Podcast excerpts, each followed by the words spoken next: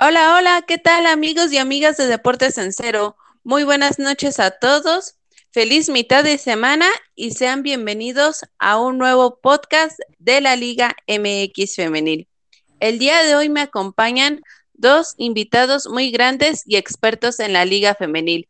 Uno de ellos ya lo conocen, ha participado en otros podcasts y hoy está incorporándose a esta mesa de debate. Vos, bienvenido, un gusto tenerte aquí con nosotros. ¿Cómo estás? Hey, hey, hola, Bere, muchas gracias. Sí, un saludo también reitero eh, las, los buenos deseos para todos. Sí, eh, lo mencionábamos eh, fuera de micrófonos, Alejandro todavía no me llegaba el precio, pero bueno, ya ajustó, se ajustaron las cuentas y, dije, bienvenido sea el proyecto. Y pues nada, este, ya saben que es puro cotorreo, aquí estamos. Me, sentí bien al que cuando me dijiste y nos presentaste, ¿no? También a, quien todavía no nos saluda. Eh, como grandes y expertos, hasta, hasta me dieron ganas de, salir y, emitir más palabras y, mejor para, para este, este podcast de, la Liga MX Femenil. Muchas gracias, Bere. No, al contrario, gracias a ti vos. Y Elio, ¿cómo estás? Bienvenido nuevamente. Pues muchas gracias, Vera, buenas noches a ti, a, a vos y a todos los que nos están escuchando en este nuevo episodio del podcast de la Liga Femenil. Pues un gusto estar aquí de nuevo, aunque no tanto porque ahora soy yo el que tiene los problemas técnicos a cargo, entonces pues pido disculpas de antemano por cualquier problema técnico que este episodio tenga hacer chonguitos para que no se nos vaya ni el audio ni el internet. Ojalá que no. No. Ahora sí, cambiando en otros temas, vamos a empezar porque esta semana que pasó hubo partidos buenos, encuentros malos y no faltaron los rompequiñelas. Y para eso está nuestra sección de qué sí y no te gustó de esta jornada número 11. Vos empiezo contigo, te cedo la palabra. No, pues muchas gracias, muchas gracias. Sin lugar a dudas, eh, digo, la verdad, hoy no voy a, pegarle a nadie, ni mucho menos eh, en el tema de que no me gustó, eh, no, no, encontré algo que tú dijeras, ah, es digno de mencionar. a mí me gustó bastante la, victoria de Pumas sobre el Guadalajara en CU el, sábado al, mediodía.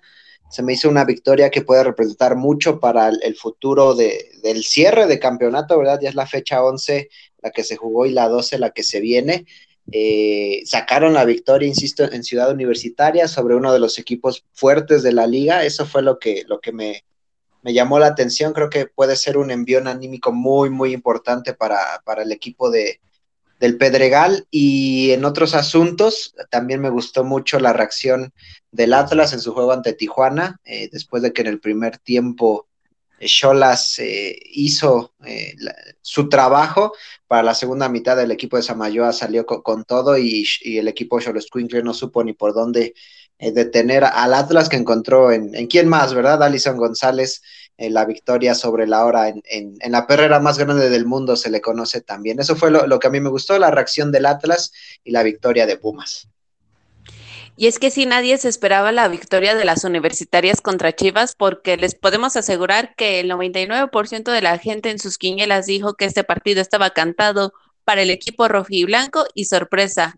En la recta final del partido, Luz Duarte sorprende y abre el marcador para la escuadra auriazul. Y también como que de alguna u otra manera se ve que las jugadoras ya le están como que entendiendo más al proyecto de Karina Baez y también como bien lo dijiste fue un golpe anímico y se ve que van a tener un buen cierre de torneo, excepto de que en las últimas jornadas me parece que se enfrentan con Santos y Tigres y la memoria no me falla y que también por otra parte acaban de aumentar sus posibilidades de estar en la fiesta grande y veremos si ya les alcanza. Y también tocaste otro tema, Atlas, que a diferencia de otros torneos, este no se les ve muy bien que digamos como tal, pero que de cierta manera todavía sigue de liguilla. Tal vez no cierren en Colomos como tal, pero ahí la llevan y que de alguna manera Alison González sigue siendo ese factor importante para el cuadro de la academia. Eliu, voy contigo, ¿qué le pones de bueno y qué no a esta jornada que pasó? Bueno, lo que yo resalto un poco de esta jornada 11 que acabamos de, vivir hace unos cuantos días, no hubo ningún partido que quedara en un 0-0. Eh, todos los partidos dieron su espectáculo a su manera. Resalto también la victoria de Pumas en los últimos minutos con ese cabezazo de Luz Duarte, que sigo pensando en la manera de cómo entró ese balón, pero pues cuenta en el marcador, es gol. Las Pumas suman su tercera victoria del torneo y están de momento en puestos de liguilla. Eh, no en el mejor puesto porque les tocaría contra Tigres y el torneo se acabara y pues la verdad es que no. Pero Eso es ese es el problema. Sí, nadie va a querer a Tigres en la liguilla definitivamente. Y bueno, también resaltaría el partido entre América y Cruz Azul, un partido en el que los últimos minutos fueron los que terminaron de definir el partido. Uno con bastante emoción. Eh, yo no sé si recuerdan el episodio pasado, mencionaba un poco la idea de que a lo y Cruz Azul podían aprovechar el momento de dudas que estaba atravesando el América. No fue el caso. América, aún con el empate en el minuto 81, logra resolver el partido. Eh, el único fallo, pues un poco grave que le vería es la expulsión que sufren al final y lo que no me gustó, creo que únicamente destaco el partido de Pachuca contra Toluca. Creo, que, creo yo que no hubo mucha emoción tal cual de parte de los dos equipos. Y si bien, pues sí, son equipos de la parte más baja de la tabla, es un partido que, vaya, se define el marcador en los últimos, bueno, mejor dicho, en los primeros 15 minutos. Cae un gol al inicio, luego cae el empate a los 5 minutos y ya no, ya no tal cual mucha emoción ya pues un poco más personalmente, no me gustó que me rompieran la quiniela, no, no estuvo bonito. sí, a nadie, a nadie le gusta esa parte. No, este, ¿le pusiste Cruz Azul? Yo había dicho, eh, creo, Chivas y Cruz Azul, entonces, pues ya saben, si, pues quiere, si quieren hacer puntos en su quiniela, no, no sigan mis consejos, ya, dato. y hay disgusto, hay disgusto. Sí, y es que en el caso de Cruz Azul, en las ediciones que se ha jugado el clásico joven en la Liga MX femenil jamás le ha podido ganar al América. Se quedan tan cerca, llevan dos empates y el resto son descalabros, tristemente, pero estuvieron a nada, incluso pudieron haber aprovechado la ventaja de que América se quedaba con 10 en el partido. Lastimosamente, como que les faltó más concretar las jugadas y ahí fue en donde de alguna u otra manera pagaron la factura de la derrota con un gol de Dani Espinosa en literal en lo que fue el último suspiro del partido. Y también por otra parte me llama la atención lo que comentas de Pachuca y de Toluca. Yo creo que después de Tigres así el favorito en este torneo era Pachuca por los refuerzos que había traído porque se había reforzado de entrada con dos jugadoras felinas que fueron, son muy buenas, Selene Cortés y Natalia Gómez Junco. Asimismo, también se incorporaron la líder de goleo del primer torneo, Lucero Cuevas. Se incorporó también Norma Palafox, que venía de un reality show conocido en Estados Unidos. Y la bomba del torneo, que digamos lo así como tal, Charlín Corral, que de quien esperábamos muchísimo y por alguna razón no sabemos si todavía se está adaptando al fútbol mexicano porque ella viene de un fútbol ya más desarrollado, ya más avanzado y profesionalmente como lo es en España. Y también tuvieron la destitución de Toña Is, que fue inesperadamente, nadie pensó que sería la técnica que saldría de este torneo, se esperaba también mucho más de ella y bueno, no sabemos cómo es que se dieron las cosas como tal. Cambiando de tema, esta semana es una jornada muy especial en el fútbol femenil porque se vienen dos clásicos muy emocionantes. El primero, creo que, no sé, ustedes me dirán, el más emocionante y el más apasional que hemos tenido en esta liga femenil, que es el clásico regio y que ha sido protagonista en varias de las finales de la liga femenil. Tres las ha ganado las Amazonas, una las Rayadas y es el clásico regio Tigres contra Rayadas. El YouTube, ¿cómo ves este partido? Pues va a ser uno de los mejores partidos del torneo, si no es que de los el mejor del torneo regular, porque no olvidemos que pues Tigres y Rayadas vienen en las primeras dos posiciones, vienen invictas las dos hasta la jornada 12. Sigo destacando lo de Tigres, 11 victorias de 11 partidos. Rayadas tampoco lo ha hecho tampoco lo ha hecho mal, apenas ha sumado dos empates, igual recalco, tienen el invicto, tienen a varias de las goleadoras del torneo, está Katy Martínez por parte de Tigres y de Ciremon Cibáis por parte de Monterrey. Se me hace que va a ser uno de los partidos, pues, bueno, que va, puede ser mejor, más emocionante que muchos de los partidos que hemos visto en la Liga Varonil. Y pues la verdad va a ser un partido muy vibrante. esperamos mucho de, de, estos dos equipos y pues creo que todavía no es momento de dar predicción, ¿verdad? Pero... Pero me voy a pues, adelantar. No, no me voy a adelantar, no me voy a adelantar. No me pagan luego.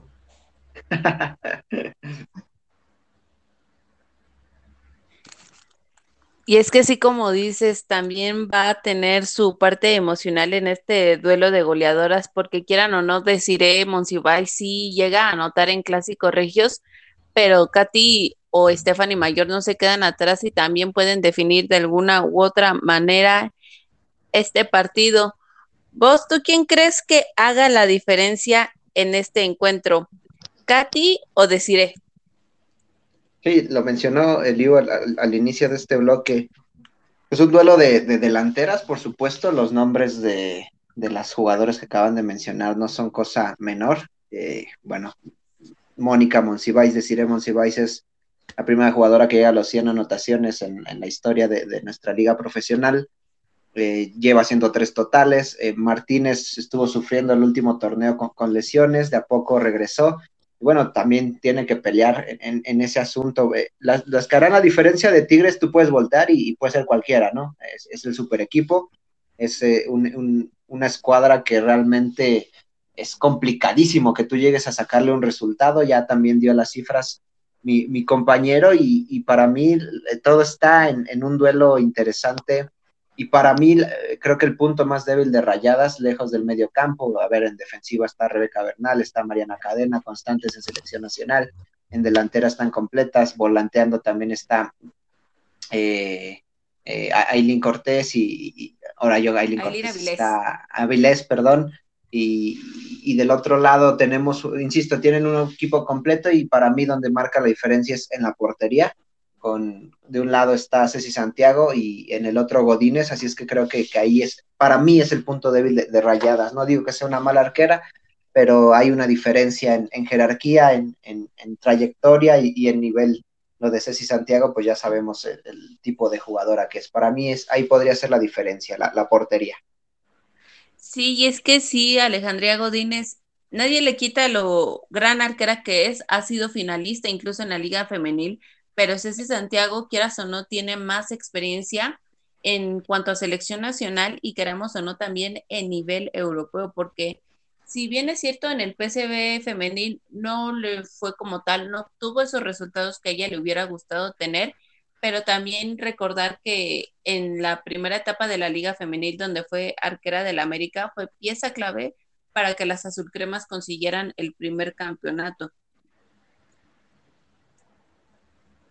También respondiendo a otras preguntas, se juega el invicto, bien tocaron ese punto y es un tema que hace ruido porque igual puede dar rayadas la sorpresa, igual Tigres puede seguir sumando puntos y culminar invicto o en el posible escenario en empate. ¿Creen, ¿Quién creen que pierda su invicto? ¿Vos tú qué piensas? Si nada sale eh, o sea, Tigres tiene que salir en un mal día y Rayadas en un excelente día. Eh, pero para mí, quien pierde el invicto es, Rayadas. Insisto, el, super equipo de Tigres no se ve cuando doblen las manitas, se conoce popularmente, así es que para mí el equipo de, las Rayadas de Monterrey van a perder su invicto en, en esta fecha 12.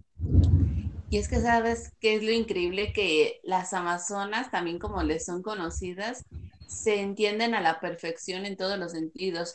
Han cambiado de técnico, han llegado refuerzos y el ambiente sigue siendo extraordinario dentro y fuera del vestidor de las universitarias. Y yo creo que una de sus piezas claves por las cuales él es el gran equipo que es, es ese tener una muy buena comunicación y entenderse muy bien dentro de la cancha. Y también otro punto que hay que destacar es la localía, porque es en el estadio universitario Va a haber afición tanto de Tigres como de Rayadas, pero un poco más por, por las felinas y que eso les va a dar como que cierta ventaja en parte. El YouTube, ¿quién crees que pierda este partido o termine en el empate y sigue Bueno, alargando su invicto. Yo coincido con lo que dijo nuestro compañero. Honestamente, tendría que ser una combinación de muchas cosas, entre, pues sí, un- quizá un mal partido de Tigres, alguna desconcentración por ahí, que Rayados, bueno, Rayadas, perdón, juegue el partido de su vida, vaya, para que le logren quitar el invicto a las Amazonas. No se les ve por dónde pueda flaquear el equipo. Tal vez sí contra, digamos, Puebla en su última jornada les costó un poco abrir el marcador, pero una vez que lo consiguieron, ya al final del partido, consiguieron meter dos más. Entonces, pues para mí, eh, Tigres se va a llevar una victoria. En el mejor de los casos para Rayados que me estoy imaginando en este momento, podría ser un empate, pero lo veo mucho más claro para las Tigres.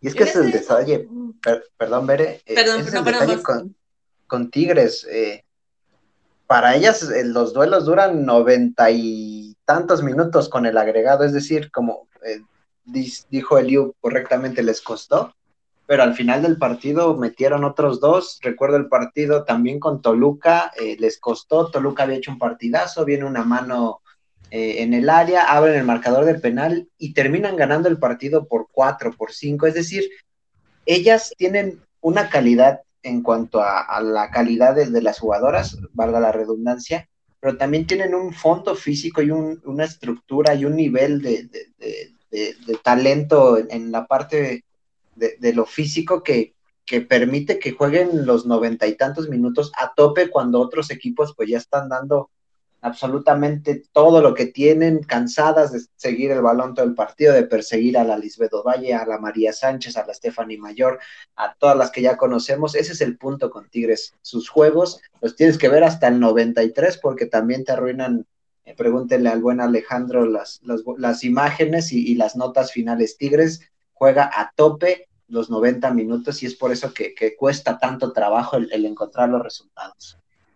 Y es que si tocas un punto muy, muy importante, por mucho muy que les juegues al tú por tú y por mucho que les quieras de alguna u otra manera quitar la corona y sorprenderlas, ellas no perdonan.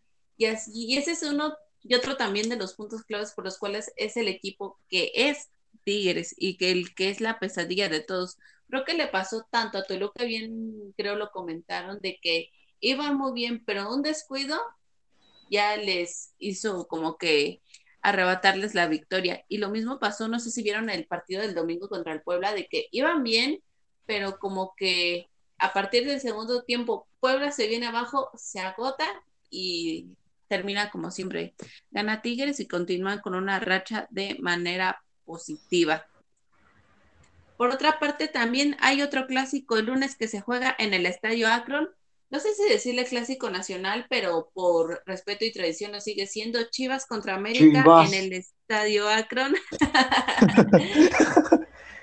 pero bueno, este, hoy en la mañana nos enteramos de la noticia de que Carolina Jaramillo y Rubí Soto serán bajas dos semanas, al parecer, por problemas internos y quieran o no, en el caso de Caro Jaramillo es la mejor socia que tiene Licha Cervantes en el ataque y que ha hecho diferencia en varios partidos de las rojiblancas. Eliu, ¿tú qué opinas? ¿Qué tanto crees que pese la baja de Jaramillo de cara al Clásico Nacional de lunes? Pues tomando en cuenta lo que vimos contra Pumas, eh, Chivas sí llegó a generar un poco, pero pues simplemente no lograba definir. Incluso Licha pues, tuvo un error en el primer tiempo, no garrafal, pero que sí pudo haber hecho la diferencia en, en el encuentro la verdad creo que sí le va a pesar un poco a Chivas porque, pues, pues, la verdad sí, sí propone, es un equipo que propone mucho, tiene pues de hecho un gol más que, que Rayados en este torneo. La verdad es que pues ya lo había mencionado antes, a veces parece que Chivas tiene una dependencia con Licha y honestamente sí, sí creo que le puede costar un poco a, a Chivas generar oportunidades si no tienes a la socia de tu bueno, de tu goleador en este torneo.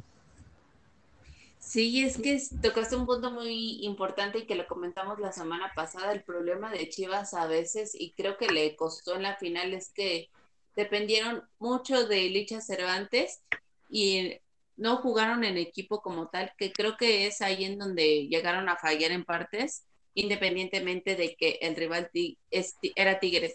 Por ejemplo, yo creo que Chivas es algo más que Licha Cervantes. Allí está Net Vázquez, está Jocelyn Montoya, está Miriam Castillo, y además tienen a una muy buena defensa comandada, por ejemplo, junto con Damaris Godínez, y que también se le está dando oportunidad a una nueva arquera que es Celeste Espino, que ha sido en partes muy asertiva en, en sus atajadas y en sus intervenciones.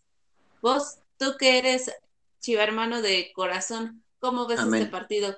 ¿Crees que va a ser fácil para las rojiblancas con esta noticia que ocurrió el día de hoy o de plano será otra cosa lo que pase?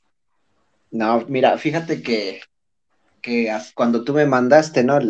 pues ahora sí que, que todo el, el, contenido del que íbamos a hablar, yo dije y, y me, me, empecinaba en hablar de, de, la portería. Como bien dijiste, Celeste Espino es una novedad de, de lujo para, para, el fútbol mexicano, con todo y la lesión y la gran competencia interna que hay con Blanca Félix. Eh, ese sería su primer clásico nacional. Eh, yo sí lo traslado de, lo, de la tradición que venía en nuestro fútbol mexicano para acá. A lo mejor no es el, clásico con, más calidad, porque bueno, ahí está el regio, ya lo mencionamos, pero Celeste Espino iba a tener su gran su primer gran experiencia en, en, en los, en, el, en, la portería de, del Guadalajara. No digo que lo haya hecho mal o que yo haya visto algo de nervios en otros partidos, pero bueno, un clásico eh, del fútbol mexicano, pues se cuece aparte, dirían también por ahí.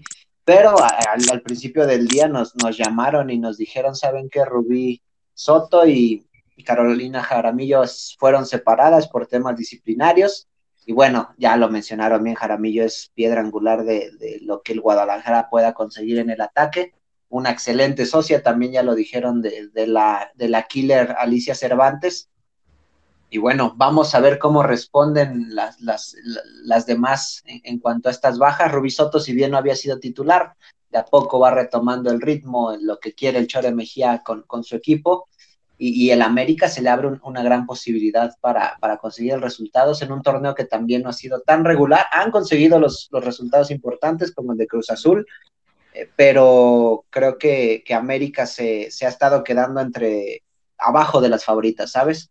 Yo veo a Tigres, a Rayadas, a Guadalajara y abajo ya veo a, los demás equipos, pero pues vamos a ver cómo, cómo reaccionan. Insisto, es, una gran prueba para el equipo del Chore. No creo que el Chore quisiera este tipo de pruebas, pero bueno, no se sabe bien qué, pasó, si fueron protocolos por COVID, si rompieron algunas circunstancias de, mala actitud, eh, no, no se sabe a ciencia cierta, pero sí es una baja muy importante. Entonces, del duelo en la portería que yo veía a Renata Macharelli, pues con, con un una jerarquía importante para sostener el Clásico Nacional, lo traslado, por supuesto, a la baja de, Jaramillo, que insisto, es, una pieza clave en, el equipo de, de, Edgar Mejía, el, del equipo subcampeón del fútbol mexicano.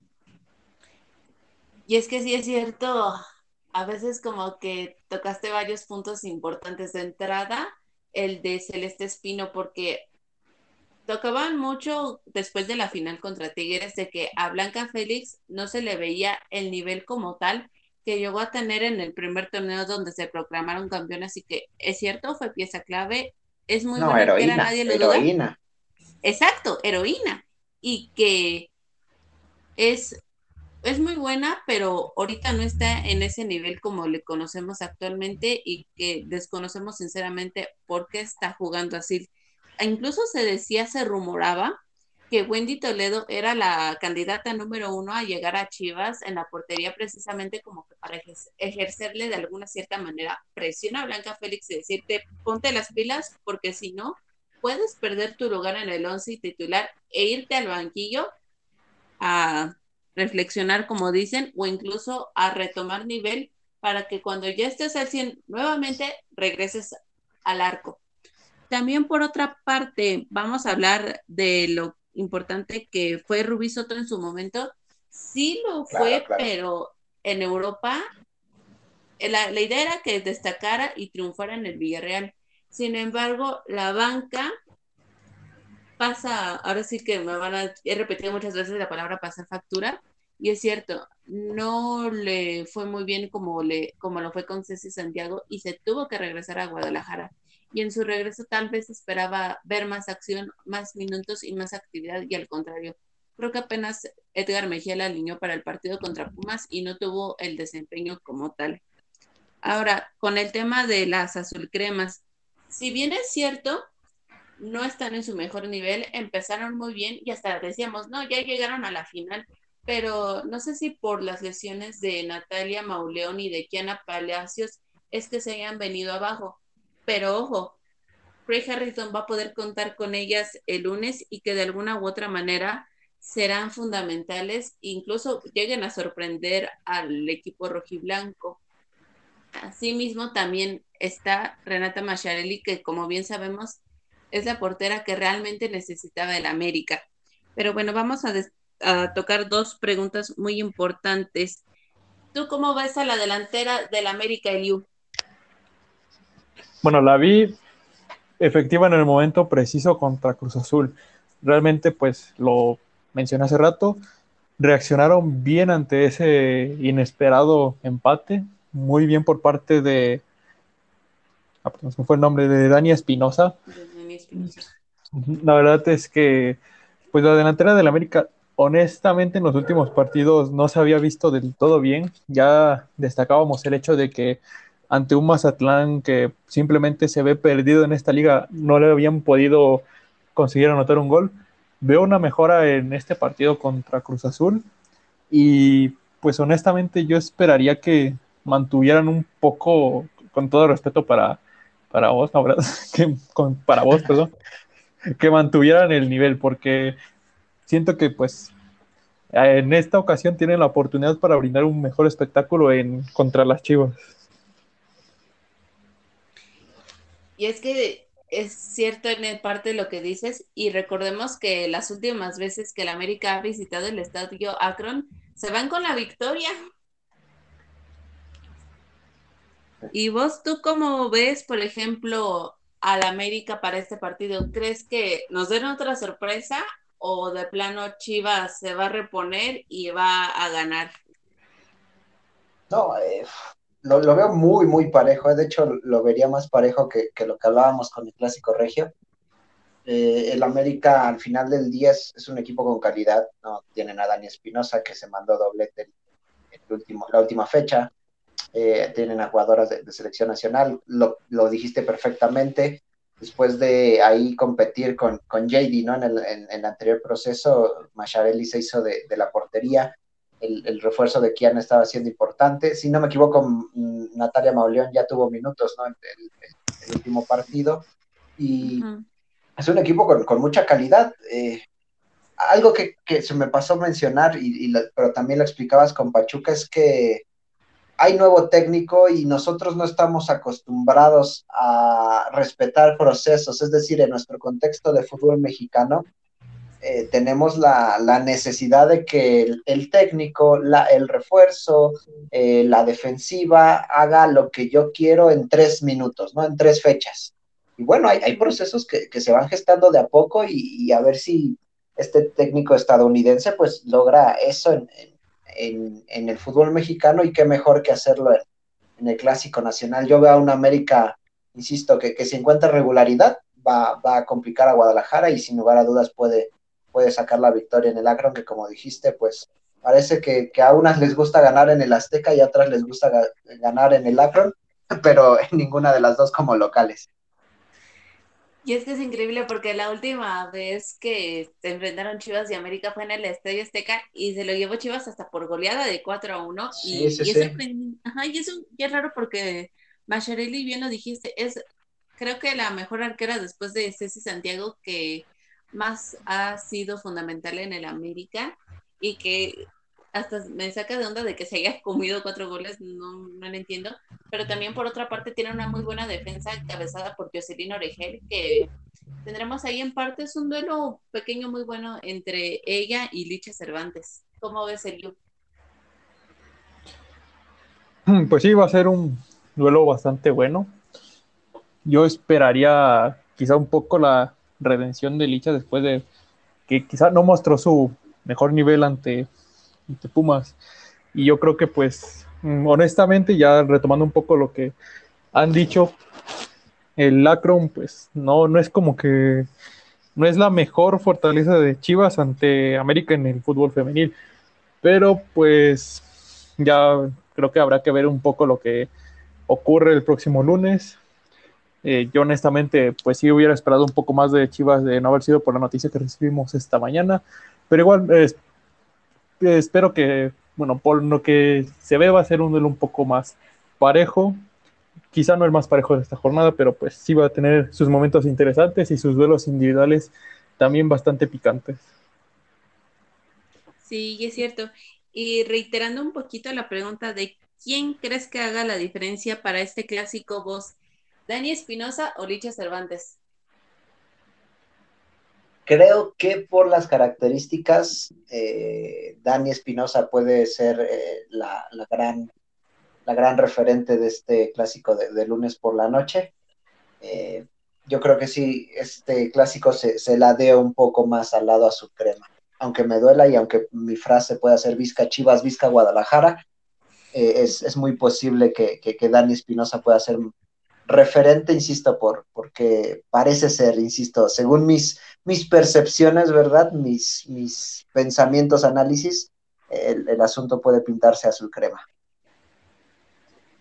Y es que de, incluso antes de que se diera a conocer la noticia de Caro Jaramillo y de Rubí todo ya todo el mundo decía, no, pues este partido está cantado para Chivas por cómo juega y por cómo se entienden bien en la cancha. Sin embargo, ya hoy en la mañana las cosas cambiaron y ahora parece ser que está 51-49, sigue siendo en favor Chivas, pero aumentaron las posibilidades de que la América gane.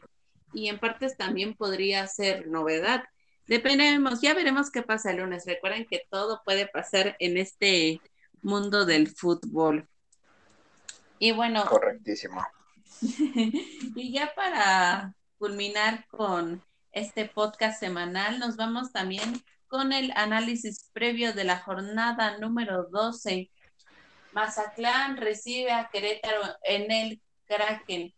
Mazatlán quiere cerrar de buena forma el torneo, mientras que Querétaro sigue en la lucha por sumar los puntos y está queriéndose meter nuevamente a la liguilla. ¿Vos, tú cómo ves este partido?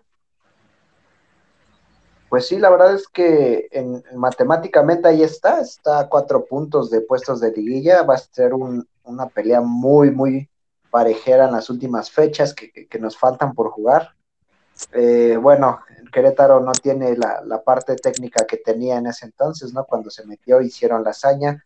Eh, las jugadoras también parece no les han traído también los refuerzos deseados.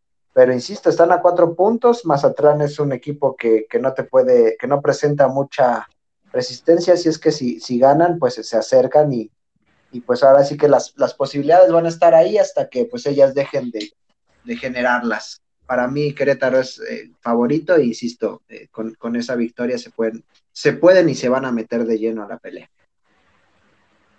Pues sí, pero ¿sabes qué pasa? También tenemos el tema de las lesiones porque todavía no están de todo Mayra Santana, por ese caso, pero también está Jacqueline García, este refuerzo que llegó proveniente de Pumas y que es la goleadora del torneo y que cayó como anillo al dedo para Carla Rossi y que incluso en el partido contra Bravas, ahorita que lo mencionas, nos regaló un gol de esos de volea que precisamente metió en sus épocas cuando estaba de universitaria.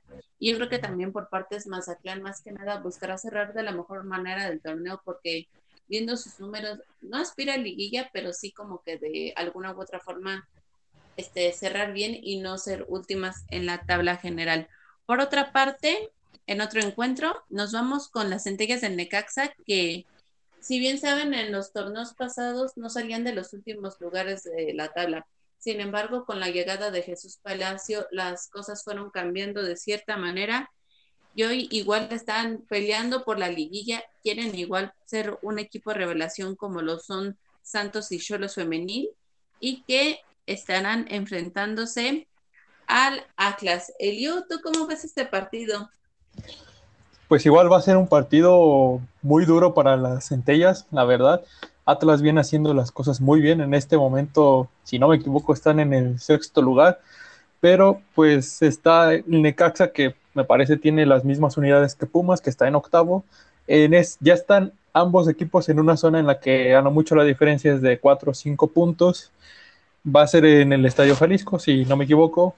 La verdad lo veo un poco más fácil para Atlas, pero una victoria del Necaxa les vendría muy bien. Se estarían acercando puestos de liguilla. Sería una gran sorpresa que terminaran ahí, pero eh, en definitiva yo lo veo un poco más para el Atlas, que hizo las cosas un poco mejor eh, la jornada pasada. Si bien es cierto, si bien es cierto, Necaxa, Pumas, este, Pachuca y Querétaro son esos equipos que están en los lugares 9, 10, 11, 12 de la tabla y que dependiendo de ellas mismas y de lo que pasen con estas rivales, pueden aspirar e incluso meterse al último a la liguilla. También otro equipo que está en esas luchas son precisamente Cruz Azul y León, dos equipos que están haciendo lo mejor que pueden. Cruz Azul quiere, espera por fin meterse este torneo a la liguilla porque están tan cerca, pero a la vez tan lejos. León también quiere hacer lo propio porque esperamos luego de vez en cuando parte buen torneo de León, pero abajo y siguen sin avanzar. Este, vos, ¿tú cómo ves este encuentro? ¿Quién se lo lleva? Pues sí, son, dos equipos que de las eternas promesas, Cruz Azul se ha quedado literalmente en la línea en la última fecha, a un, en, un, a un partido antes que pierden con América, ¿no? Recordamos con cabezazos de Janet y Farías. León es un equipo que le han traído los refuerzos, ¿no? Que han traído gente, pero realmente no, no logra levantar. Hoy tienen solamente nueve unidades y Cruz Azul, lo comentabas, es una lucha por, por los últimos puestos de leguilla muy, muy complicada. Es Tijuana con 15, Pumas, Cruz Azul, Necaxa con 14. Y de abajo, como les decíamos, Querétaro y Pachuca y Puebla tienen 10 unidades. Entonces, Cruz Azul, si quiere cumplir el sueño, llegar a la meta, tiene que mostrar su calidad, su jerarquía y derrotar a un León, insisto que pues no creo que llegue a complicar a, a las, a las celestes y, dudo mucho que, León se pueda meter, pero insisto, Cruz Azul tiene que, demostrarlo porque si no, bueno, alguien de las que están ahí puede sumar y, las dejan otra vez en la orilla. Si bien es cierto, pero aquí Cruz Azul tiene que darse cuenta de que sí se puede llegar a la liguilla, sin embargo, les falta tener un poco más de confianza en ellas mismas para poder lograr ese objetivo de estar en la próxima fiesta grande. También otro de lo muy interesante que llama mucho la atención es Toluca contra Santos. Toluca empezó muy bien, pero como que se han estado viniendo muy, muy, muy abajo y aunque los refuerzos respondan, tal es el caso de precisamente se trajeron a uno de los fichajes más destacados, que es el de Wendy Toledo, que brilló en Santos Laguna fue fundamental para Mónica Vergara en el premundial sub-20 de hace un año que se jugará próximamente. Pero si bien es cierto, algo está pasando con el equipo de Alberto Coyote. También por otra parte, Santos es la revelación del torneo, seamos sinceros, nos han sorprendido mucho con Alexia Villanueva, Alexandra Ramírez, Cintia Peraza, incluso la incorporación que llegó a ocupar la vacante de Toledo, Nicole Buenfil proveniente del Atlas, que han hecho muy bien las cosas. También esto es parte del gran trabajo que ha tenido el director técnico Jorge Campos junto con sus auxiliares y preparadores y que igual pueden sorprendernos. El YouTube, ¿cómo ves este encuentro? ¿Toluca vuelve a sumar o Santos sigue en plan grande, como se dice? Bueno, yo en esta ocasión coincido completamente con lo que has dicho, Bere. Santos sí, este, pues no empezó de la mejor manera el torneo, pero ha ido a la alza, ha sorprendido a todos. Y pues, efectivamente, caso contrario, lo de Toluca ha sido pues no lo esperado, está únicamente con dos victorias en todo el torneo, son números que sorprenden a muchos, pero de, de manera un poco pues negativa, vaya, y si es verdad que este duelo se va a jugar en el Nemesio 10, no creo que vaya a afectar mucho para mí este duelo también se lo va a llevar el conjunto de Santos, que ha estado haciendo las cosas muy bien. Si bien es cierto, la verdad incluso nos ha dado muy buenos resultados el Santos y hasta es favorito para apostar y estar seguros de que van a ganar porque empataron con Atlas, se quedaron a nada de ganarle al América, empataron con Rayadas y nos regalaron un espectáculo magnífico frente a Chivas, donde a cada minuto era gol de, eh, de, Santos, gol de Chivas, incluso lo resolvieron hasta las últimas instancias del partido con un magnífico gol de tiro libre. Y no es para menos.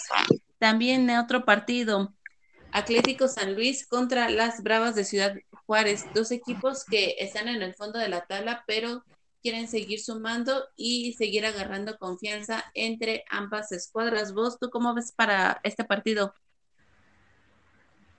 Pues sí, lo, mencionaste bien. Ah, San Luis tiene siete unidades, nada más. Juárez cinco, una es eh, 16 y otras son lugar 17 de la tabla general.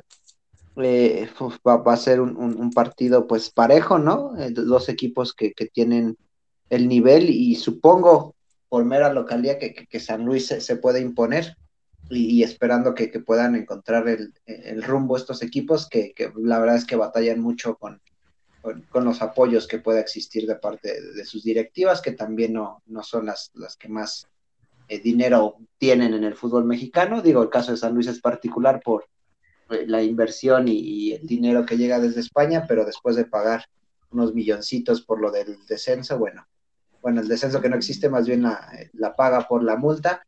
Eh, es complicado el, el, caso de estos equipos que pues tienen que batallar con lo que tienen, pero insisto, por localidad probablemente y pienso yo que San Luis se lleva el triunfo.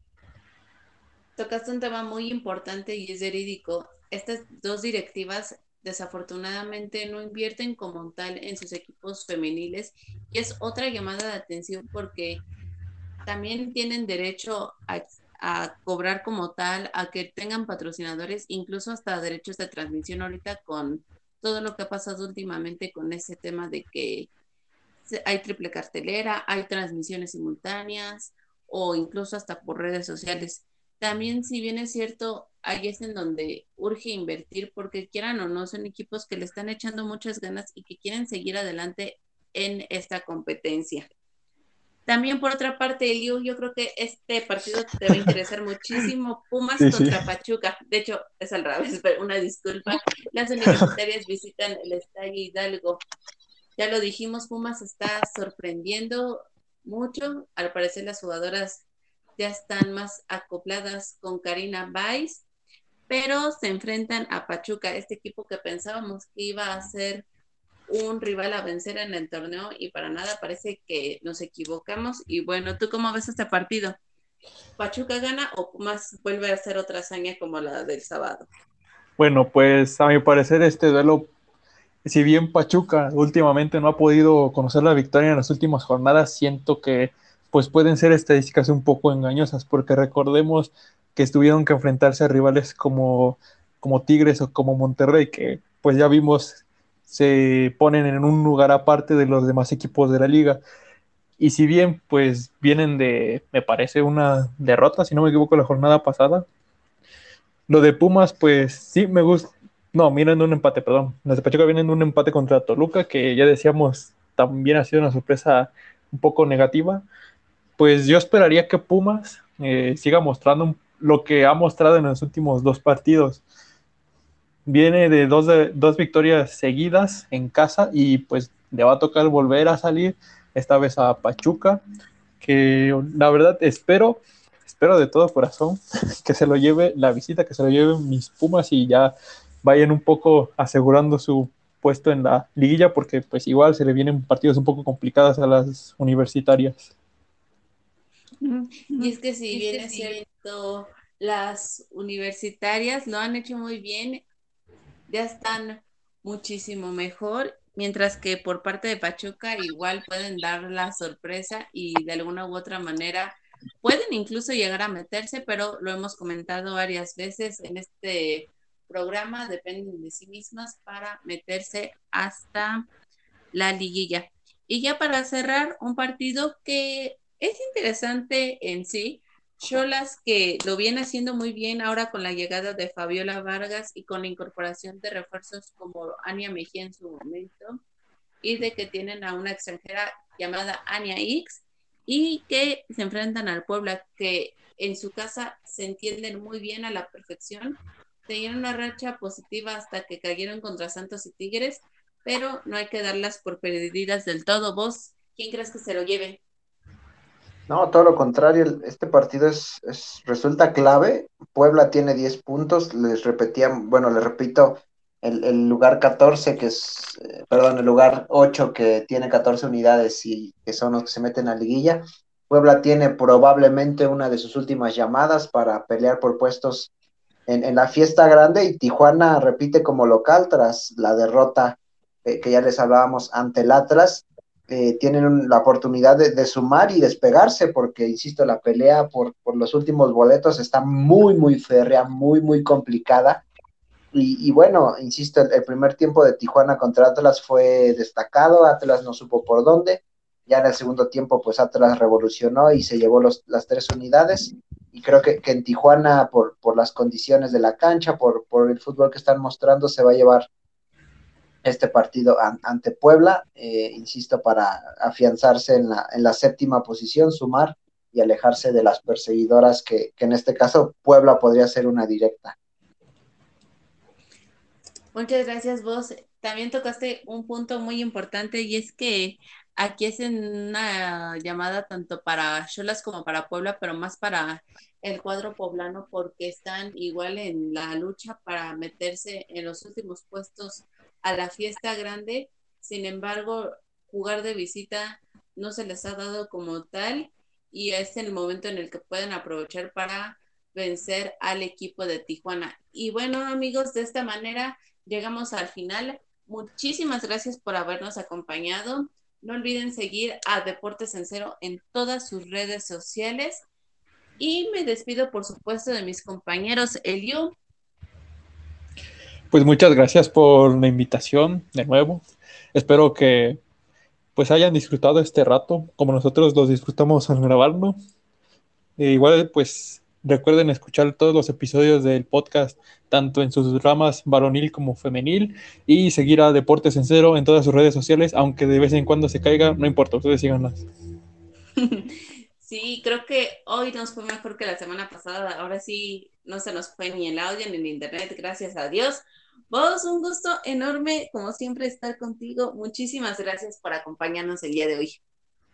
No, hombre, ¿cómo creen? Para mí el gusto es mío y para a ver si esta referencia es de, de, su tamaño, sigan a Deportes en Cero, les pegamos con nuestras guitarras. Así es que ahí se los dejo, cuídense mucho y nos estamos viendo próximamente o escuchando.